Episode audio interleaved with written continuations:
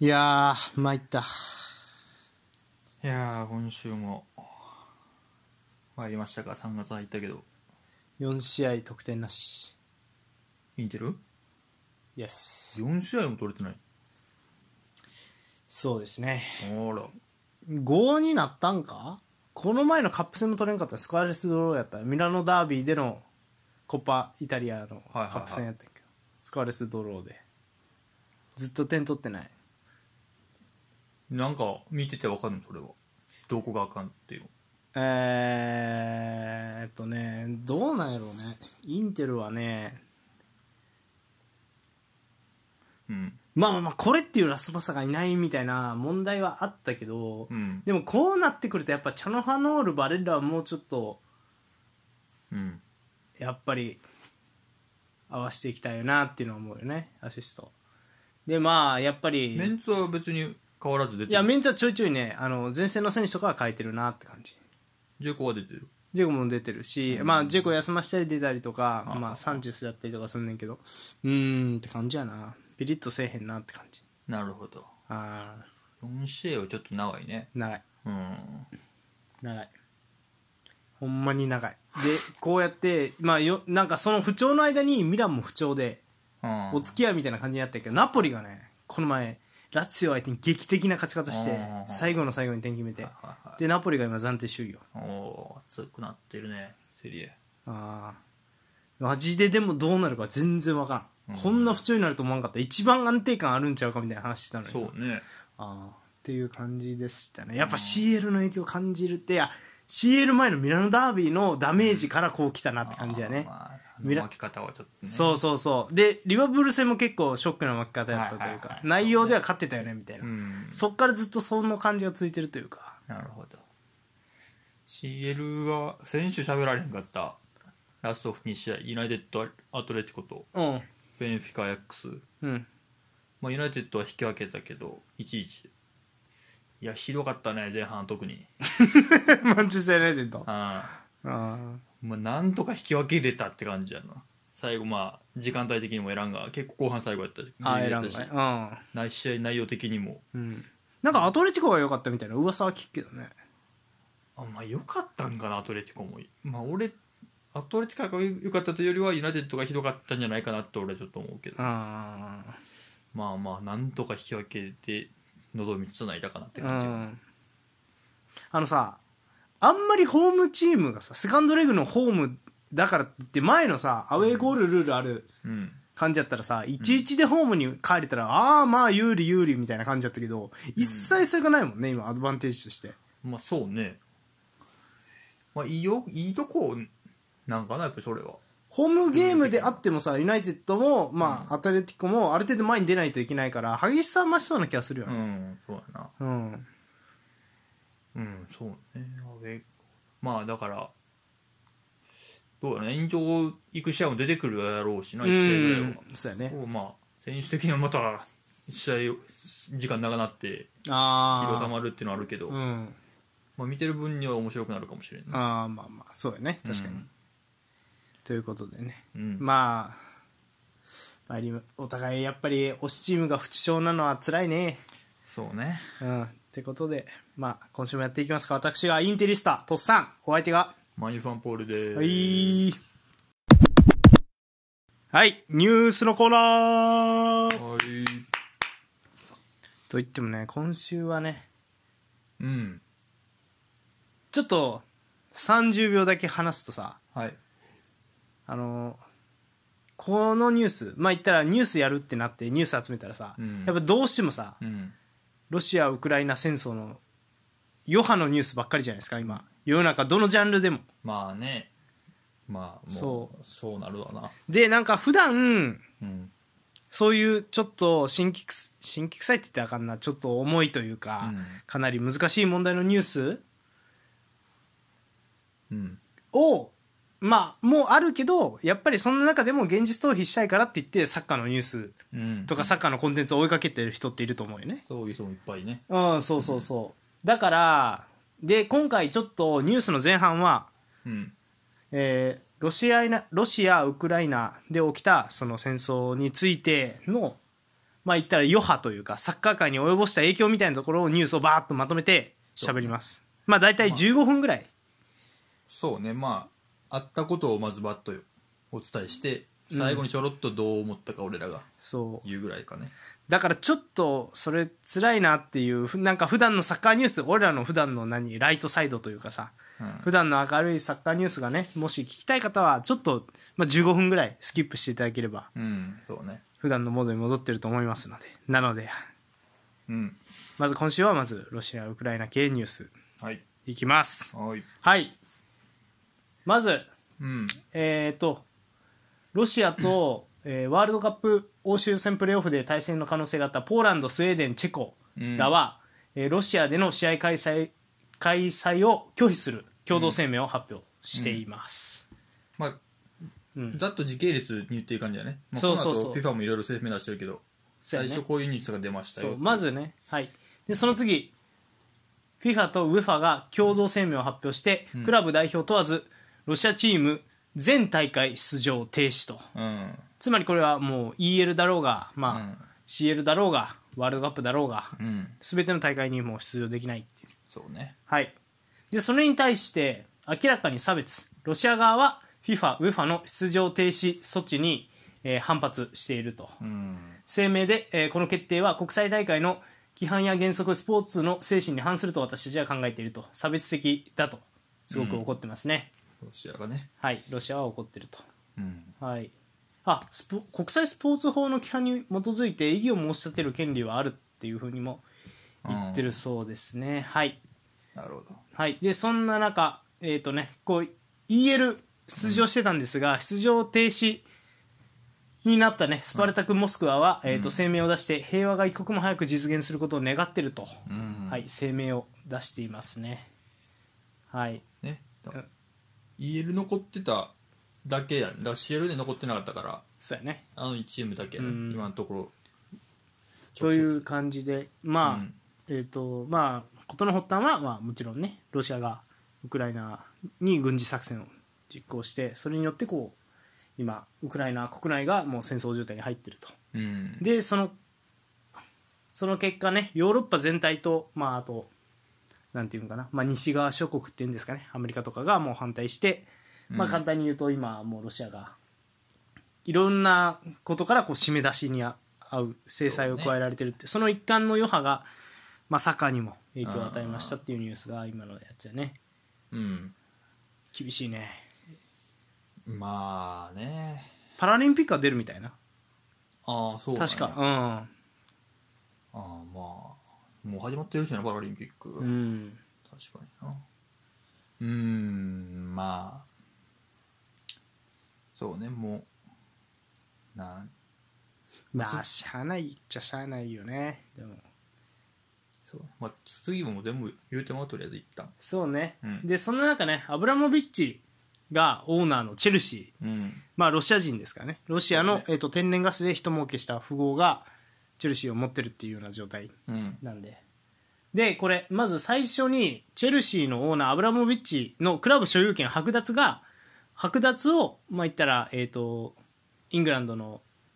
うん何サッカー協会が考えているというようなニュースがねまあイングランド政府とかかかなうんまあ言ったらそういう話が出ていてうんでそんな中アブラモビッチはまず最初の一手としてクラブの利益を第一に考えるとして、運営譲渡を発表したよねそうねはいで、えー、とクラブの慈善団体の理事に譲渡するその管理運営を、というふうに発表しましたうんなのでオーナー職は続けるけどクラブ経営から退くというようなメッセージをね一旦出してたわけねそうそう一旦送りましたね、うんはい、ただうんそんな中でも、まあ、チェルシーはね結果的にはこう紛糾したというかチェルシーがアブラモビッチがそのもう私は関わりませんよって言うんやけどやっぱりオーナーとしては持ってると、うんでそこがまあ良くないんじゃないかっていうふうに、まあ、言ったらメディアがこう叩いてやっぱりそこでやっぱ話題になってしまうのが、まあ、スポーツウォッシングっていう、うんまあ、簡単に言ったらスポーツを利用してイメージを向上させるうんっていうようなことをやっぱりアブラモビッチがもう関わってるっていうかオーナーを続けるっていうことがうんっていうことで、まあ、叩かれたりとか、うんまあ、隠れ身のにされてるんじゃないかみたいなねチェルシーがうん結局、っていうこともあってで、まあ言ったらチェルシーの理事たちは全会一致じゃなくてまあ個々人が自由に判断を下すんで、まあ、一枚岩じゃなくてチェルシーもこう紛糾してるチェルシーの内部も紛糾してるっていうような状態でした。管理運営することに対してねそうそうそう、はいまあそんな中ですね結果的には、うんアブラモビッチは、えー、とチェルシー売却の意思を正式表明しましたうんはいでえっ、と純粋な情熱で、えー、と債権も放棄すると明言してるあまあ言ったらアブラモビッチの会社とかに多分借りてるお金なんやろうけど、うんまあ簡単に言うと、えっと、チェルシーをもう売るとアブラモビッチが、でまあスウェーデンのねあのお金持ってる人とかがうん名前上がってるらしいけど、まあ、ついにアブラモビッチはもうこういういろんなプレッシャーをかけられた結果ねチェルシーを売却するっていう流れになりましたそのスイスの人には油口から声かけたらしいねへえあそうなんや、スイスかへえはいでなんかねあの最後に一度だけスタンフォードブリッジを訪れ皆さん全員にお別れの挨拶ができればと思ってますっていう結構切ないねうんはい、でそんな中ねあのアブラモビッチ、まあ、やっぱロシア人っていうだけでやっぱり結構、まあ、いろいろ制裁を加えられてねこううん苦しんでるんやけど、まあ、ロシア、ウクライナの停戦協議にも関与したんじゃないかっていうような、うんはい、報道があって、まあ、これはイギリスメディアのアスレチックが、まあ、言ってるんやけど平和解決のための支援を求められて彼は支援を試みているらしいね。で、うんまあ、なんとかしてね、あの、油も、あ、で、その、ウクライナの、えっ、と、ある人物が、うんなんか映画監督がね、なんか、アブラモビッチは停戦協議に関与していることも認めるような発言もしているらしくて、うんまあ、なんとかアブラモビッチは、まあ、実業家なんやけど、うんまあ、確かプーチンにも、確か立場が近いみたいうなんらしいね人だから、そう、そういうので、まあ、停戦にもね、こう、停戦のための協議にも尽力したって言われております。ということで、まあ、そんな中ね、もう、事実上、チェルシーはもう、アブラムビッチ体制が終わってしまったというそうね形になりました。はい。で、そんな中、まず、えっ、とね、カラバオカップ前のトゥヘル、えーチェルシーの監督ね、うんはこれで負けだとしてそれが今どう役に立つだろうかと、まあ簡単に言うとトゥヘル監督はね、えー、とカラバオカップカップの決勝リバプール戦が控えている中うんロシア軍がウクライナに侵入してサッカー界に大きな影響を及ぼしたと、うんでアブラモビッチは運営から手を引くというようなことを言ってて、うんで例えばそあのそれに対してねあの、まあ、結構重いこと言ってるなトゥヘルはねこの試合が気晴らしになるのは明らかだがそれでも戦争があまりに近く、えー身に新しい出来事なので日曜日には少しばかり両親が痛むかもしれない例えば私たちは完璧に集中し完璧に祝うことを許されるのだろうかそれとも不謹慎だろうか、これはとても新しく新鮮なことだからそう感じるんだ複雑な気分だとう言ってんますね。そうねはいでまあまあまあ戦争状態なんだけどまあ言ったらサッカーの試合に負けたとしても今それどう役に立つとこれはあの重要度が低いだけで残念ながら何の役に立たないとうんもしそうなるなら私は試合に負けても構わないと思ってるみたいなこともね言っててちょっとうんうんまあまあまあそういう影響がやっぱり多少ないともあるで最終的には、まあトゥヘル監督はね相次ぐロシア関連の質問をめちゃくちゃメディアから受けうん受けていてもうやめてくれっていうふうにうん言ってると。うんはい、チームの状況についていろいろ聞かれてねうんそうでえっ、とアブラモビッチのことをを聞かれたりとかして詳しいことは分かんないと全体を把握してるわけじゃないからと、うんはい、でえっ、と私たちはここが嵐の中心でも私たちがコントロールできないノイズの中でも冷静であろうとしてるよとは言ってるもののあのーまあ言ったらクラブの所有権とかそういう政治的なね質問が続いて、うん結局もうやめてくれ私は政治家ではないだから同じ自分の意見を繰り返すことしかできない戦争を経験していないから繰り返したくないんだとこの話を何度もするのは嫌だ私はここで座っていられるという特権を享受しているベストは尽くすが何も答えられないからこのような質問をするのはそろそろやめてくれと、もうアブラモビッチ関係のね質問をぶつけられてこう、うんトゥヘルももうやめてくれっていうふうに言ったってあはい、なかなかこれね、はい、厳しいですな。そうね。はい、でスポンサー関係でさらに言うとね、うんあのロシア企業と13億円のスポンサうん。ーを、えー、と結んでいたシャルケは、うん。えーそのスポンサーを打ち切りにしましたね。うん。はいどえっ、とこれ確かめっちゃ有名なあこれガスプロのゲルマニアめっちゃ有名なスポンサーやねこれよく見るシール、ウエストとかのもやってたよね。そうそうそうそう、でここに関してもまあ言ったらえっ、とスポンサーを外すとで、さらにエバートンのスポンサうん。ーのうちの一人一人がロシア人の大富豪、ウスマノフ氏やったらしくてで結局英国の多分制裁によって資産が凍結されたとうん。 EU の制裁によってね、うん。なのでウスマノフ氏の欧州内の資産の運用は停止されたでこの人こそガスプロムの最重要人物らしいな、うん。はい、ってことでエバートン側は、まあ、結果的には、まあ、コメントしてなかったんですがロシア企業とのスポンサー契約はもう即時解消エバートンもねとなりました、これごガスプロムなんかなこれは分からんけど、まあ、エバートンも結局もうクラブはロシアの、えっとスポンサー商業的なスポンサー契約を即時に停止することにしましたとエバートンガスプロムではないけど、ないねそう3社ぐらいでね。うん別の会社。うん。はい、ということになりましたいやすっごいねまあロシア企業をスポンサーに持ってたらもうほとんどユナイテッドもそうやったじゃあああ、そうそうそう。航空会社。いやねほぼほぼ国営みたいな、ロシアの。みたいあーな会社やったけど、スポンサー会場。会場うん。はいでさらにアディダスはもう、えーロシアサッカー連合とのパートナーシップを停止、うん。えー09年から男女代表のサプライヤーだったんですが結局、もうえっ、とユニフォームのサプライヤー契約もなくしたという感じです、大影響ああ、そうね。これでもまあ、ざっと大きめの取り上げたって感じやもんな。だけやねままだだまだあの多分分細かい選手同士のね言い争いとか言ったらまあもっとそうねあるよね今後も出てくるやろうしな。うんうんまあまあやっぱりそのチェルシーのとこかなやっぱり一番俺が気に気になるというか、うんはまあプレミア好きやし、うんでうーんまあツイッターでも俺書いてないけど、うんまあその試合まあトゥルヘも言ってたけど、うん試合勝っても負けてもどうなんやこれはみたいな感じで言ってたけど、なんかなと思って、うん試合に勝ってしかもせっかくのカラバオ、まあ、決勝、まあ、結果的に負けたけど、うん勝っても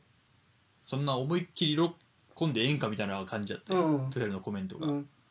やそれはちょっと嫌よなせっかく決勝勝って優勝ってなるのにうん喜ばれへん思いっきり、うん何してんやろうってなるよそれ、うんそうやなそれが一番嫌やな、うん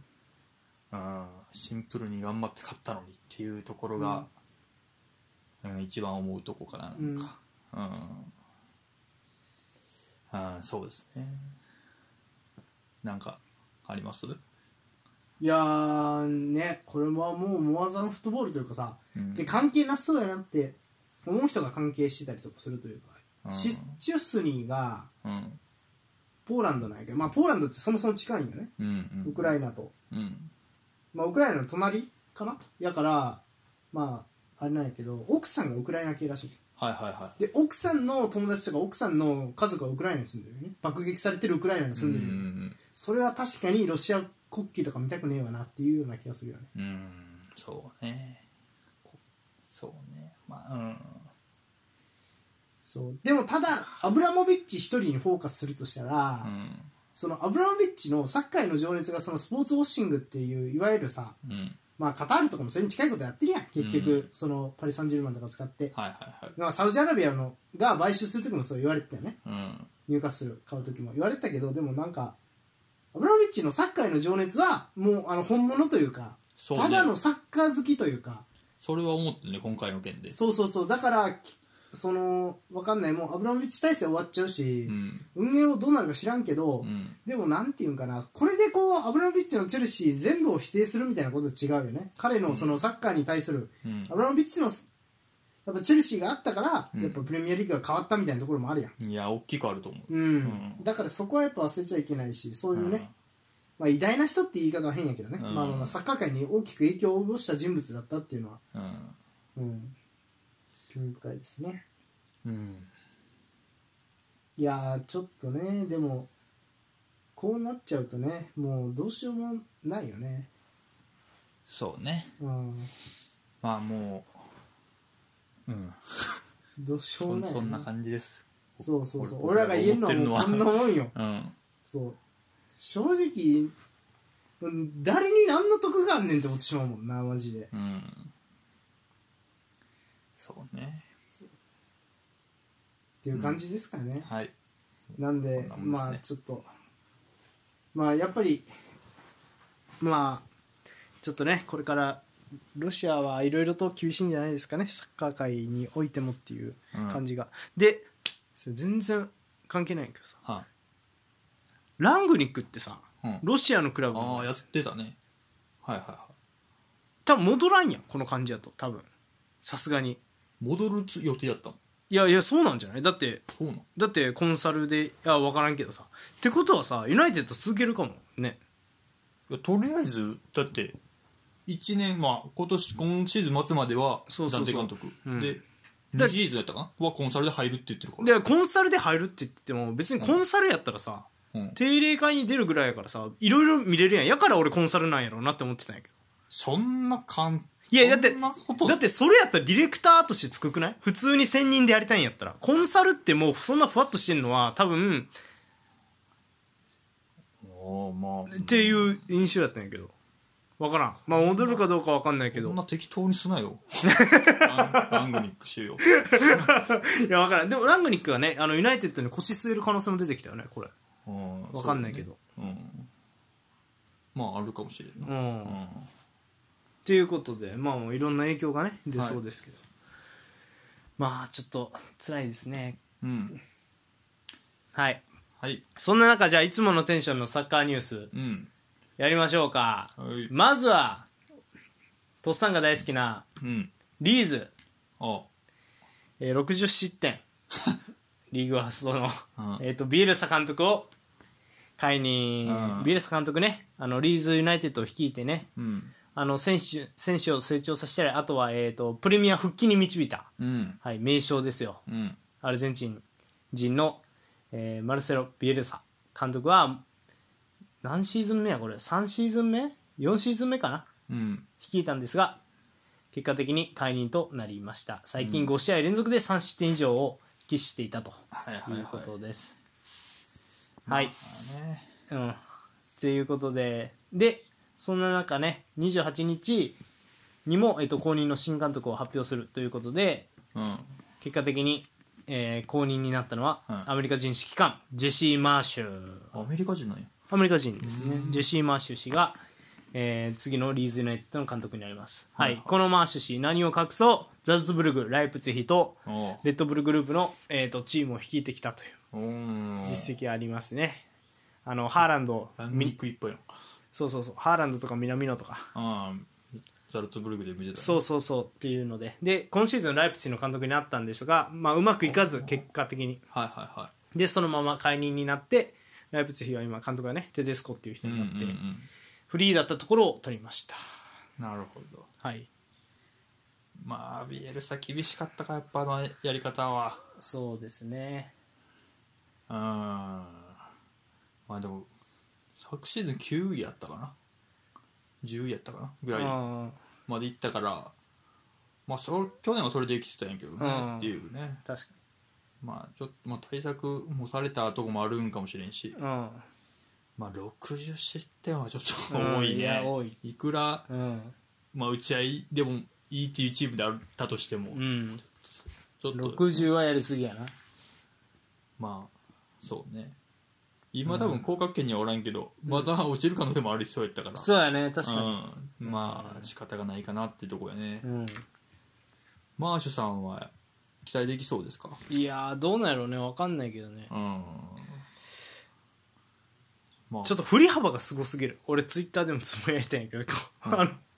全然違うやんオールコートマンツーでやってたらいきなりゾーンでさ 並んで守らなあかんくなるから、うん振り幅すごっとは思うけどまあでもなまあまあまあいい監督なんじゃない話もね、うんスーパーではないけどそのいい監督やと思ううんうんうんまあでもなんかもう前からガツガツって感じやと思うではよ似てるところもあるってことやと思うけど、ん結局最近見てて思うのはそのやっぱあれって結局ザルツブルグだからできるみたいなとこあるよねユナイテッド見ててもそうやけどそういうとこもあるかと思うよ、うんそうそうだからなんやろうなヒャハーゼンヒュッテルとかはやっぱすごいと思ううんあんまりそんなにこうなんやろうなでまあ誰やろあと近いって言ったらクロップもそうやけどクロップって結局ほとんどの選手入れ替えてやっとできるようになったやんうんリバプール昔から残ってましたっていうのヘンダーソンぐらいやろ今ずっと出てるのそうねねうんだからでね前線の選手とかもほとんどその何どっかしらでドイツと絡みのあるうん選手ばっかりというか、だからうん最初はちょっと苦労するかもな苦労するし選手もね入れ替えもあるやろうなっていう感じがする、うんうんうんまあでも面白いんじゃないですかうんっていう感じですかねはいとりあえずプレミア残りましょうって感じ頑張れっていう感じやなうん頑張って残ってくれっていう感じそうねいやでもなんかね リーズもね、ちょっと辛いですねこれは いやバムフォードがねいあーずっと怪我しててそ,、そうねれはでかすぎたよなやっそぱれもあるな確かにそうそうそうであのプレースタイルというかやっぱこだわりが強い人でビーラサってやっぱやり方を変えなかったっていうのもあるし、あるけどでなんか俺のなもう勝手なビーラサへの妄想を言っていいうんもうそういう勝ち負けとかじゃないんやと思う勝ち負けじゃないうん、俺なんかビエルサのよくトレーニングのうん動画とか見たら、ビエルサがめちゃくちゃなんかあのー何選手たち若手の選手たちを並べて、はあ最初サッカーの話してたんやけどだんだん人生論みたいになってってはあで私は今好きなことを自分の仕事にしてるし、うんで自分の好きなことで食べていけるうんうんもう60何歳だけどってでお前らは今好きなことで本当に仕事してるかってでそれがずっと今後続くと思うかってお前ら自分の胸に考えてみろとだけ言ってどっか行ってとかするんようーんまあほん直接サッカーのプレーとは関係ないかそうそうそうそう、う人生とかやんそれってそうやななんかそういうことをこう問う人であのオールコントマンツーの守り方も別にこれが効率的とは思ってないけどうん選手を伸ばしたりとかするのにはこれが一番いいんじゃないかとかって思ってたりとかああするんかなとかって思ってしなるほどそうそううーんうーんやな なるほどなるほど そうそうまあそれで結果も出てたから良かったけどってとこだよなだから去年とかまあそうね確かにある程度の二結部二部果から上がはってきて、うん、一部でも結果出たしっていう、うん、うんまあまあ結果出へんかったらそらこうなるっていうところでもあるねそうねそうでもめちゃくちゃなんか結果を追い求め続けるかって言ったらそこまではしないっていうタイプなんかもしれんねうーんいやなんかあんだけサッカーの戦術に精通してるいやグラウディオラよりグラウディオラのチームに詳しいらしいんよへえあのバルセロナ時代バルセロナでペップ・グラウディオラのバルセロナと対戦した時にあの試合後終わって喋ってみたら、うんあなたは私よりバルセロナのことよく知ってるねっていうレベルやったらしいよ ね研究熱心すぎて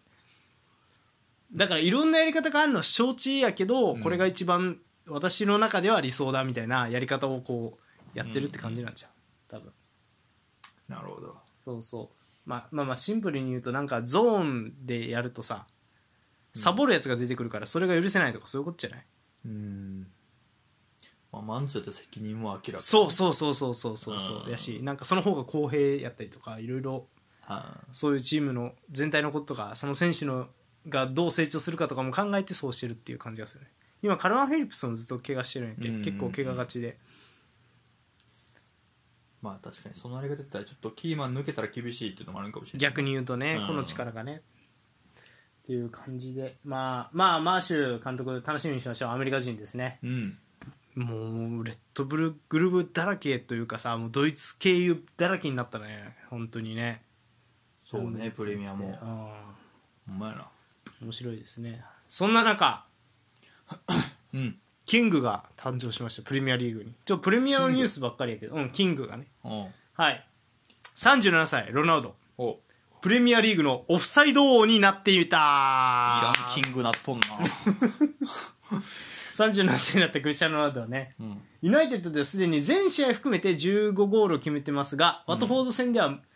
えー無得点に終わったと、そうしてなんかロナウドのあるスタッツが話題になったそれが、プレミアリーグでのオフサイドになった数が誰よりも多いというところうんオフサイド数うん5位からいっていきます5位がバーディうんー18回うんで、えー、とその次の、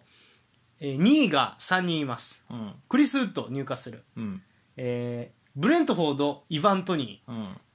えーラウル・フィメネス、ウォルバーハンプトンは19回、今シーズン、うんここまでの試合でね、うんオフサイドになってると。そして、栄えられる第1位がクリスチャーノ・ロナウド、ん25回、今シーズンオフサイドになってると。そうね23試合出てて25試合なんで、1試合1回以上は絶対オフサイドになってる。うんはい、ということで。うんなんやろねこれはバーディーが思ったより少ないねそんまやね。まあ試合数がちょっと少ないっていうのはあるけど16試合うん多分まあ、まあ、バーディーも年っていうのもあるやろうけどなオフサイドマン・ロナウド誕生ですか、これは。これこれは今シーズンに限ったことか今までも多かった気もせんでもないんやけどああどうなんやろゆうべの時とかそんなイメージはないか別にううーんいやオフサイドになってるのはもらったってイメージが あるいつあ あなるもほ申し訳ないけどど、うんおもらったはめちゃくちゃオフサイドになってくるロナウドそんなオフサイド、うんうんまあうんあのね使い方をうんちょっと何、俺まあこんなことを電波に載せてることでもないけどさユナイテッドの試合眠いんよマジであの見ようとは思ってるんやけど耐えきれずにうわーみたいなうん時あるんやけど、そんな中でも見てて思うのはちょっとやっぱここまでその何ロナウドだけに頼り切ったチームというかなんていうかな、もう珍しいというか、まあ、イベントスはもちろんね、ロナウドありきでチーム作ってたんやけど、はいはいはでもやっぱそのロナウドの周りにもうちょっと例えば、えー、とマンジュキッチがいたり、うんまあ、ディバラがおったりとか、はいはでまあ、去年は、まあ、結果的にモラタがおったりといか、うんそういうやっぱいるよねそのロナウドの代わりに裏にも飛び出せますみたいな人が、うんうんうんそれがうまくいくかいかんかは別にしてはいはいマジでいないやん今まあそのやり方はしてないねそうそうそうそううんなんかなんやろうなうんまあ、まあ、まあ23試合で25回やから、うんまあ1試合1回うんと思えば、うんそんななんていうの異常に多いなとは別になんか思わん気もするけど、うんまあ試合見てても取られすぎやろとはあんま思ってなかったから、うんこれ見たらあそうなんやぐらいやったけど、うんまあでも他の選手に比べて多いなんかもうそもそもライン相手の最終ラインより戻ってないんちゃうかとかそうサボって、それはありそうよね、うん、そういうとこ僕はちょっと思いつくからあーおいおいと思ってまうっていうところあるあーなるほどねなんか単純に裏狙ってうんブルーノとスルーパスのタイミングが合いませんでしたっていうよりもそのサボってんちゃうかっていうのがちょっと一あー発目に出てきて思ったからうんあーあーと思って思ったって感じかなうんうんまあ、うん。でも少なくなってるよ、多分全体的に。VAR もあるんかなオフサイドの数がってことそうそうそうそ気はせんでもないけどな。ううんみんな気ぃつけ出したというか、ちゃんちゃんと。まあオフサイドにねそう。どうせ、ギリギリ、今までやったらもう V- VAR なかった、ギリギリ出てても、流されたらもうゴールやって、その後。うんそうだねそれがなくなったんや、完全に。っうんそうだね確かていうのもあって、になんかさでもあのこのブレントほどは多かったよあリバプール戦見たけどめっちゃ多かったよねオフサイドねあああロナウドもでもどうやろうねオフサイドで切れてるイメージあるけどそれ切れてるから印象に残ってるの かうん、なるほどね。どうなんかって感じでもそんなに悪いこっちゃないと思うよあのなんやろあマルシャル使ってた時マルシャルが走り込んでオフサイドとかっていうのも少なかったやんああだからまあまあまあいるまあそれだけね相手のラインに対して駆け引きしてるってことやからロナウドうんうんはだからいい数字でもあるとは思うんやけどねこのあ、なるほオどフ。サイド数のナンバーワンっていうのは、ああうん、逆に言うとねまあ、だからこれがもうちょっと減って、周りとタイミングが合ってきたら、ユナイテッド的には良くなっていくんかもしれんしっていうとこかな、じゃあ。なんて良くなってくそうだからオフサイドになってるとこがオフサイドじゃなくな ったらいいああとま思あうピタッと合えばねロナウドにねそうね確かにめっちゃ申し訳ないけど会う日が来るんかってもうなんか心通じ合ってるのかブルーノとしか心通じ合ってないなっていう瞬間が多いような気がするよねロナウドって意外となんかブルーズと通じ合えばええよそれでもいやいや そうそうやねんけどなんかねそうなんかまだ浮いてる感じするよねうんそうでなんかなんていうかなまあでもポグバとかもまあ戻ってきたしうん頑張れって感じかななんかうんまあまで出ていくかもしれんしねまたうんどうなるか分からんもんね、分からんね結局そうそうそうまあでもあのーなんやろうな俺が好きやから押すっていうのもあるけどエランガとロナウドって相性いいと思うけどねロナウドがサイドで流れた時エランガやったらさラインのとかアタックしてくれたりとかしあそうはいはいやんはいはいラシュフォードとかも右からよくやってたりとかするけどだからなんかまあねもうちょっとロナウドをね自由自由にやってるから十分自由になってる いやまあまあまあまあまあもうちょっとねロナウドまあロナウドがねうんまあ生きればうんもうちょっと順位も上がっていくんじゃないかっていう感じですかねうんはいということで、はオフサイドニュースオフサイドニュースじゃないわ、はいでそんな中えっ、とこのニュースいきましょうかうんトッテナムを下す大金星ミドルスブラうん監督が、えー、とサポーターに感謝はいえっ、とこれ何やったっけカラバオうんあ FA カップやね FA カップ FA カップ5回戦でトッテナムを下したミドルスブラ、うん監督がなんとクリス・ワイルダー監督ですねおう元シェフィールド・ユナイテッド3バックポゼッションしてたはいはいはいはいはあの監督は今ミドルスブラを率いていて、いうん4回戦でユナイテッドを下して、で、えー、とその次トッテナムと対戦し延長戦までもつれ込んだですが107分に、えー、とゴールでうん勝利してミドルスブラは今、はえー、とベスト8まで勝ち進んでると、FA カップ。はい、ということでクリスタクリス・ワイルダー監督が、ね、勝利を喜びサポーターがチームに与えた後押しは素晴らしいものだった満員の、えーリバーサイドは初めての経験だったが感激したよチームは立ち向かいうまくやったとうん褒めています、はい、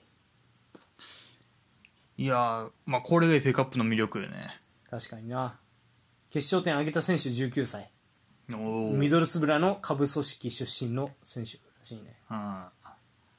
ジャイアントキリングあーそうかシェフィールドがやってた監督やねミドルズブラやってたよなそうそうそうそうやねでそう3バックやってたよね確かこの人ってねそうねシェフィールド、うん面白いサッカーやってたななんか、うんシェフィールドも良かったもんね2シーズンぐらいね強かったよねだかそうねよかったけどなら今のブライトンぐらいの感じだったもん、うあん強えなそうみたそうそういなうんまあ、その後ちょっとなんか崩壊しちゃったけどうん、スパーズもあんなんか、ピリッとせんねうん、シティに勝ったかと思えばこんな感じやしバーンリーにも負けたやろ確かうんうんうんなんかねまあ結局持たされたら厳しいってことなのかねどうなんやろうねこう試合をさ見てないから何とも言えんけど、うんまあねちょっと厳しいんやろうなうんいや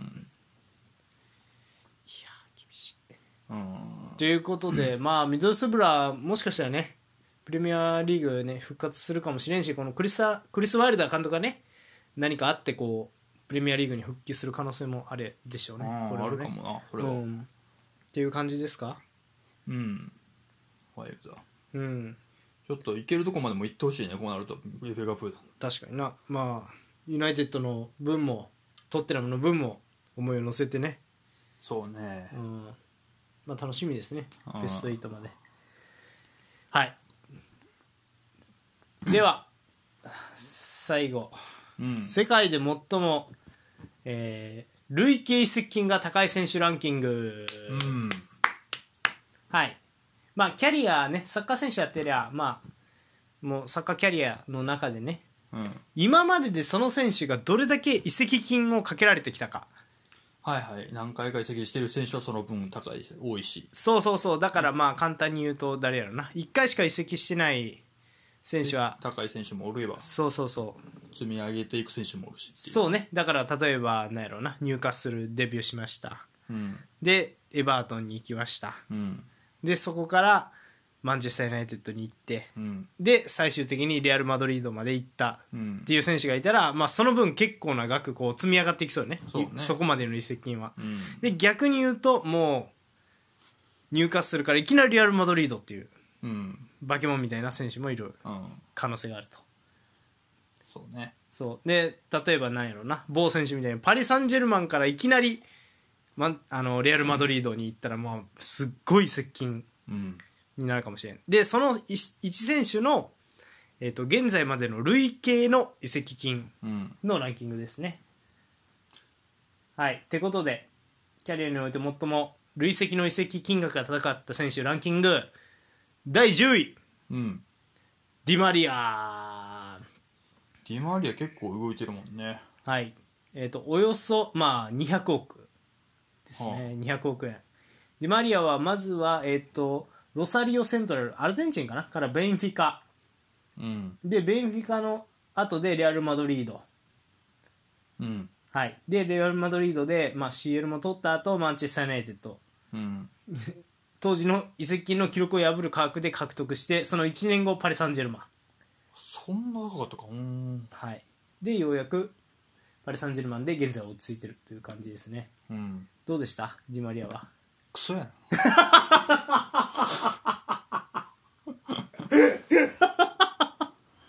もういや前はクソ野郎って言ってないクソとしか言ってないあのさクソっていうのやめろけどせめてさ嫌いとかにしてくれマジでいやまあなあの時はもうお先真っ暗やったもんなラングニックとか呼ん呼んでるっていう動きはいいよねだから今考えるとさあの当時に比べりゃね、まあまあそうそそうそうかもなうはい第9位うんデンベレーウスマン・デンベレーうんゲバルセロナルサのねはい。えっ、と、レンヌ、その後、ボルシア、えードルトムント。で、うん現在、バルセロナ。うんで、合計金額が、えっ、と、大体230億ああとなってます。そうねはい。デンベレはね、レンヌで10代の天才として名を馳せて、そのままドルトムント。で、その1年半後に、えーネイマールの後釜として、すごいな、1億3550万ポンドで、まあ、だから大体、これ200億近いね。200億近い金額で、200億か、ぐらいで、バルセロナに移籍してるという。すごいねはいだからまあ最近活躍してますね。まだ出だしてるみたいね、うんなんか言ってる時バルサ出る出る言ってたけど延長するかもみたいなのも言ってるしマジで早いよ、シャビのバルセロナ。ああそうねマジ早い。そうだトラオレデンベレの両ウイングやったらめちゃくちゃ速いやろないやてかこの前左フェランの真ん中オーバミヤンで右トラオレやったんやあーそれめっやったんやちゃ速かったもんオバメはもう普通に速いもんな速い強いわオーバミヤンシュートうまいしうまいよさすが得点王あーブンデスプレミアのはいうんその次8位フェリペ・コウチーニョ、バストダ・ガマンの顔組織から10代でインテルうんその後エスパニョールリバプールうんバルセロナ、うんバイエルン・ミュンヘンアストンビラと渡り歩いて累計移籍金が、えー、とこれも大体230億円ローン含めやなローン含めうんとなっています、はい、現在はアストンビラに貸し出されてるという、まあ、こうやってみたらめっちゃ移籍してんなインテルエスパニョール行ったっけそうやったっけって感じやなローンちゃんローンかな、言っているからリバプールやった気がするけどな完全にそうよねうんまあリバプールからバルサ行った時が一番高いよねそうやな確かにうん、まあ、バイエルンも一番成功したのはバイエルンって感じやろなコーチニョが CL 取っていやリバプールよ絶対あいやいやタイトル的にねあの、うん一番コーチには嬉しかったのはそのバイエルンでタイトル取った時やろうなみたいなあの時一応スーパーサブで出てったりとかしててでうんバルセロナ相手にも点取ったりとかしててお前どっからレンタル来とんねんみたいな、うんそうそうそうだからあれやったなと思ってそうまあまあまああの個人としてそのチーム内のステータスとか考えたらそれはリバプールだと思うけどね、まあどうやらね今もロンでビラでいい感じやからそうねバルサ戻ったところでなんか出そうな気もするけどなまた今シーズン終わりでうーんそうね正直うんなんかウイングで使いにくいやんコーチによってじゃないまあそのウィンが縦に行くウィンがではないよなそうそうそうで左サイドにこうあなんていうのかなでポジションチェンジしながらこそこうさうんか乱するウィングとして使うんやったら、うんそんなもんバルセロナなんかなんぼでもうまい選手下部組織とかにいそうやん、だうんからそうなってくるとこうどこで違い作るかっていうの難しいよねでそうなってくるとやっぱ真ん中で自由にやらすっていうのが一番いいような気がするから、うんそうだからやっぱねアーセナルとかユナイテッドとかうん全然プレミア戻ってきてもできると思うけどなああ全然いいと思うね、うんインテル帰ってきてもいいと思うよマジでサンチェスの代わりとかでねセカそンっドとちか出すならチャルハノールのとこじゃん今面白いのはああそうなんかななんかね、チャノハのあまあでもそうかもなそこも面白いかもね、インサイドハーフもうん、確かにうん、インサイドハーフもまあちょ守備守備頑張ればうんもうちょっとそうやねって感全じ然いかきなそう、うん、まあでも全然ねアストンビラで王様っぽいからね、うん楽しみやねうんアストンビラの試合も見たいですねジェラードやっけ監督、うんはいその次うんそう第7位アルバロもらった何がおもろいのいやもうあそうやったっけと思って笑ってしまった一応ニュース見てきたんやけど、えっと7位がもらったです移籍金が合計で240億円うんに移籍してるイメージあるわこいつはレアル・マドリードイベントスチェルシーアトレティコ・マドリード、うんはいすごいなサッカー界における偉大な遊牧民族もらった 生地色書き方 ですよういやすごいな、レアル・マドリードの下部組織で育成されたんですが、んまあイベントスに売却されて、うんでさらにチェルシー行ったんですが、これサッリやっけ違うコンテコンテかなわどっちだったっけなコンテやった気がするコンテの時に行ったのあーでアトレティコ・マドリード行ってうんで今またあれですねイベントスに戻ってると完全かなそうもうどこがローンで完全かもう分かれへんねんな 動きすぎて、い今ゆうべはローンで行ってんかローンで復帰してさらにその契約は1年延長されてるとい一応まだローンかじゃあローンの延長がされたのなうんちょっとよう分からんなもう自分も分かってないんちゃう 今俺ほんまはどこにおるんやった ら言い過ぎあのさモラタは嫌いじゃないですかポールは嫌いというか、まあプレースタイルが好きではないなどこが嫌いなのフォワードらしくない何ができんのか結局分からんよ収まらんしいやえでも収まる方やと思うけどね降りてきた時あ言ってたやんあのまイあ、ベントマスシにはなったって感じイベントスいや言ったのかそうそう、ん俺オフサイドの多さ半端ねえって思うよあああと決めんマジで一決め番赤いんやん そこ決定できやろ意外と守備もせん赤いんでもなんか今はねその左サイドでも使われたりとかしてるうんそれは面白いと思うけどねまちょっとねブラホビッチがすごいずっともうそうね23、3試合連続で点取ってるブラホビッチがもうあだまた出されるよこれ確かになギエザとか戻ってきたら使われなさそうだもんねうんでまあローンか今だから所有もた結局どこなんや完全にアトレティコかそう、今、やからイベントスが、これ、ローンの延長で1年いるのか、 それともアトレティコからローン、あ、えそれともイベントスから完全で買い取ってたっけどうやったっけ忘れたな。うんっていう感じよもうだから、まあでもすごいもうそろそろでも年やろこんだけ動いて若い時から出てきたとはいえまあそうね確かにもねうそろそろ厳しなってくるよなあーまうんまあまあこういう選手もいるよねあちなみにですが、まあモラタとね、うんえっ、とチアゴチアゴアルカンタラうんはまあ同じ世代アンダー21ユーロ出てましたねスペイン代表としてそうそうそそううも30ぐらいか多分チアゴ30ぐらいってうん、そうそうそうそんなもんやと思います、でその大会に出てたのは、まあ、ベラッティとかインモービレとかインシーネとかもその世代やねイタリアでいうとそう大体30前後ぐらいの世代かなうん、なるほどそう最初見た時化け物やと思ったよ俺はこんなクロスのうまいセンターフォワードいるんやと思ったらセンターフォワードの仕事が苦手なだけやったまあ確かに育て方次第ではちょっと変わってたんかもしれんねうんそうね確かにねあの器用さはあるよねうんはいいろいろ手広くできますみたいなはいそれは感じるうんその次うん第6位、うんエデン・アザールうんはい、リール、チェルシー、レアル・マドリードといって、えーおよそ250億円、うん今までの累積接これ近一。発ボンのパターンやなはい、若くして、えー、とフランスリーグのリールでプロデビューして10代の天才クラブを優勝に導いてうんその後チェルシー、えー12年にチェルシーへ移籍して、えー7年うんキャリアをその 後、えっと、1億ポンド超えの移籍でレアル・マドリードうんただここ2シーズンはね全く輝いておりませんあーまだ31歳もったいないなこれもちょっとうんもうレアルってどうやろうねビニシウスで生きてもうたしなちょどっもうかあれ見せられて認めざるをえんもんねビニシウスえぐいよねあれで21歳とかの、ちょっとどっか動いた方がなうんどこなんやろうねでもうーんどうもあるなプレミア戻ってくるならまあ入荷するとかはなんか俺らがふざけてよう言うてるけど別に行って面白いと思うけどな普通に確かにねエディ・ハウえずっと連勝してる入荷するうんでもプレミアって感じでであのやっぱこういう選手を救うのは今のセリアの役割になってするそういうのそういうケースって多いやん結構うんうんそうでも今セリア上位チーム見ても守備せえへんチーム許されるようなチームなさそうやもんなうーんまあ守備まあそうねある程度は背中やろなあーインシーニの後あナポリあーナポリなんか一番走ってるよ今多 分攻守の切り替えでいやでもまあまあ面白いかもしれんねうん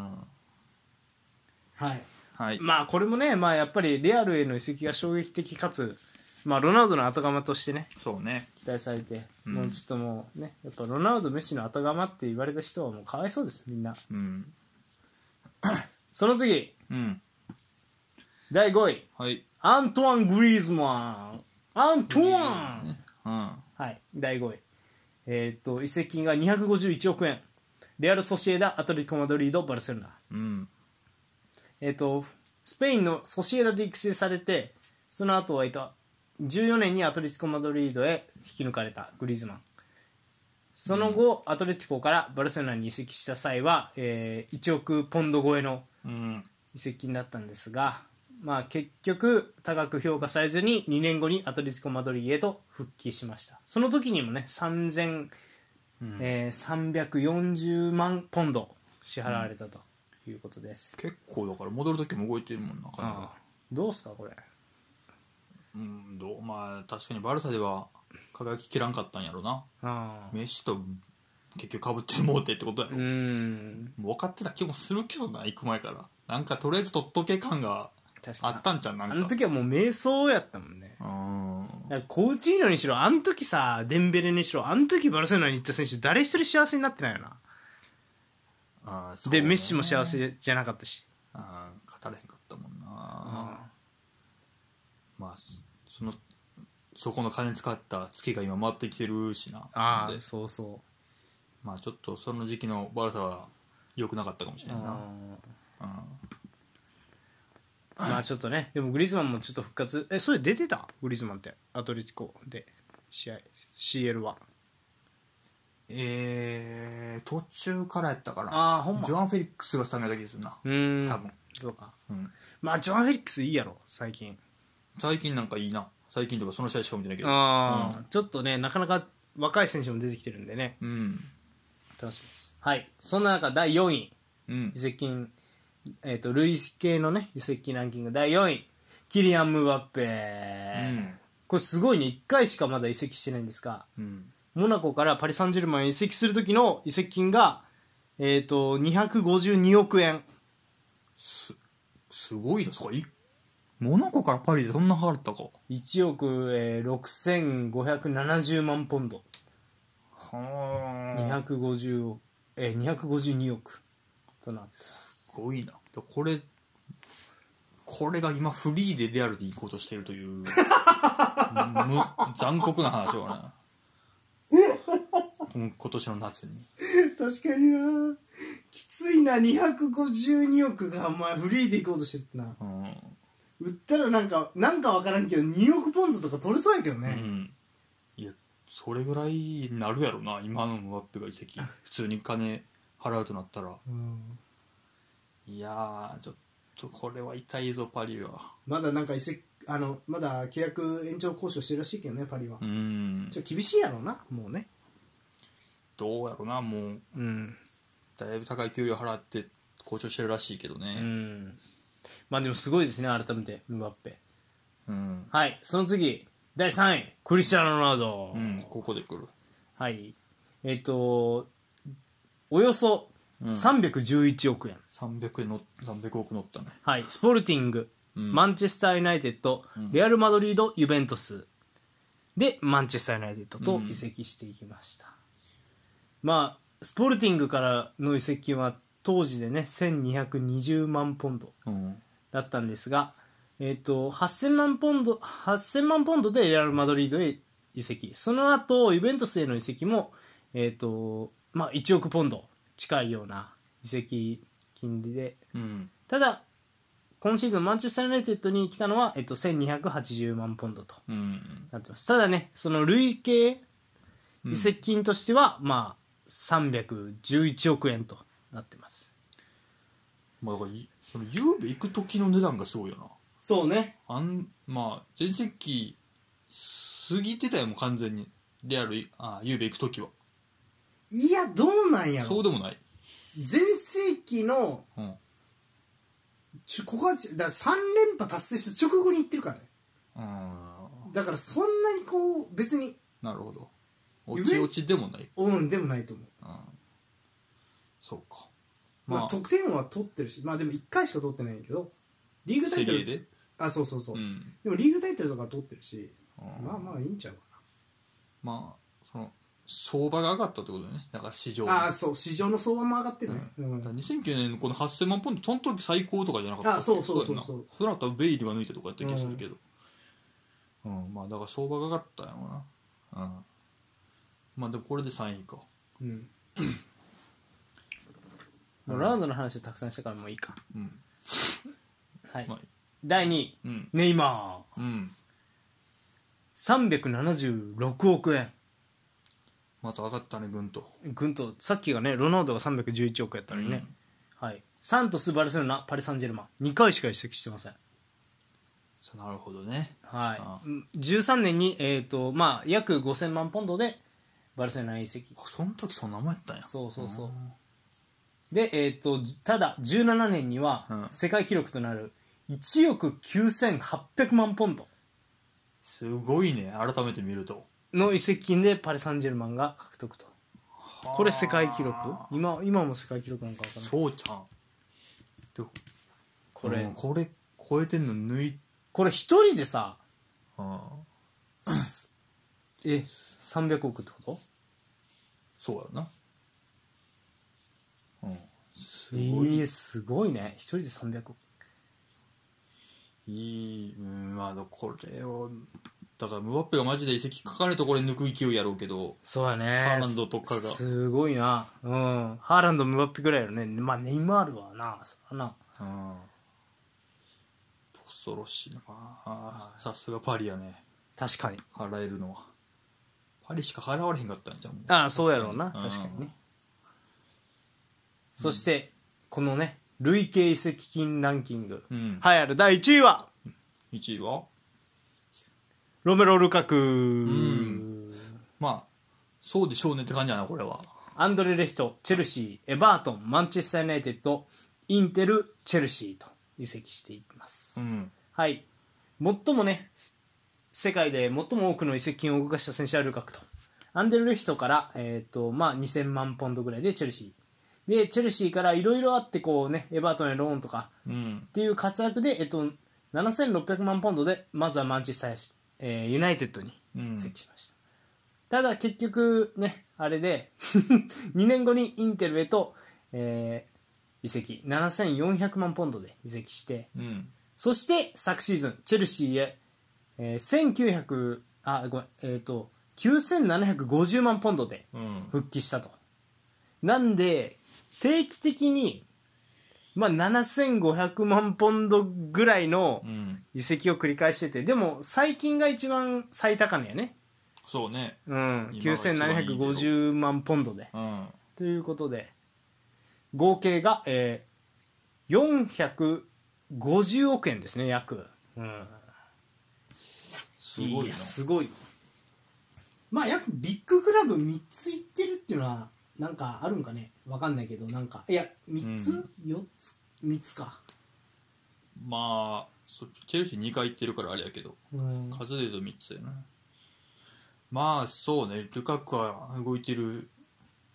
イメージあるなやっぱ若い時にうん、質より量って感じやなルカクはね動いた量がまあそうねそれなりの高額で何回か動いてるっていう感じよねうん、ルカクなチェルシーまあもう今そんなすぐチェルシー出す出されることないやろうから多分いやでも今シーズンダメで来シーズンもダメやとねうんいろいろ現実的になってくるよね、まあそうかなんか別にそれでお前インテル戻ってきてもダメそうな気がするんだよななんかうん分からんけどまあじゃあもうまだ動くかもなまあ他の選手もそうやけどあ動く可能性はまだまだありそうやねーなんかそうねうんということでまあまあインテルとしてはね買った時がえっ、と7400万ポンドで売った時が、まあ、9750万ポンドってことでまあちょっと得してるねありがとうございます意外とねルカクには助けられたまあそれはな優勝もしてるしリうんーグ戦そうそうキングとして去っていったからねうんだからちょっと本当うまく使ってほしいやめてほしいなんかああのね全然関係ないけどアンリが面白いこと言っててうんチェルシーに合わないのはもう明確だろみたいななんで取ったんだぐらいのこと言っててへえチェルシーの真ん中3人がポジションチェンジが好きっていうのは分かるだろってうんでチェルシー自体もそういう戦い方してるみたいなうんワントップとツーシャドウがポジション入れ替えるの好きじゃないかみたいうんなだからそれはルカクは合わないでしょみたいなこと言っててああまあまあまあああすまあそうかまあねまあだから移籍ねでもまあなんとなくこうやって見てもねどれだけ市場価値がどんどんああ右肩上がりに上がってるかっていうのが分かるランキングでしたねそうね、うんどこまで上がるのかそろそろ止まるのかはい ということでうんはい以上ですかはいはい。 まあ今週はね、ちょっと、まあ、序盤はね、うウクん、ライナのニュースなんかありましたけど、うん、どうですか気になったニュースなどありますかまあもうあなたはそろそろ定位置決めようよって感じかなああ、そうね。 あ、質問欄にするうーんそうね何もなかったら、まあ遺跡関係にするか、記憶に残った遺跡とかにするそうねなんか大きいのでも小さいのでも自分が好きな選手が動いたのかああ、あなたの記憶に残ってる遺跡劇は何ですかまあ僕はもう本当にルカクですね。マジで。ショックやったからな、だいぶ。なんか、なるほどあ、なんかこれいかんかも誰もみたいな感じだった。ハキミを売った時点で、あ、これハキミだけなんとかなったかもみたいなうん雰囲気やったやん。うんドーンって聞かれたかなるらほど結構ショックがでかった。あるなんか記憶に残って。ディマリア、いやユナイテッドじゃないんやけどデパイ。ユナイテッドじゃないって言ってる やんエジルがうん。アーセナル行った時あー、びっくりしたな、結そ構う、ね。俺あれ俺がそのニュース追ってなかったから噂知らんかっただけなんかもしれんけど、うん結構急やったなと思ってあーお。レアルから来るんやみたいな、確かにあんまりリアルからそのビッグクラブに行くってないもんねう、ん、俺はちょっと驚いたかなうん、しかもめちゃくちゃ活躍したしなそうそうそうそううんちょっと印象に残ってますねそれあはあうんまあこんな感じでね印象に残ったニュースを何かはいお知らせください以上ですかはいはい今週は以上ニュースのコーナーでしたはい前半戦終了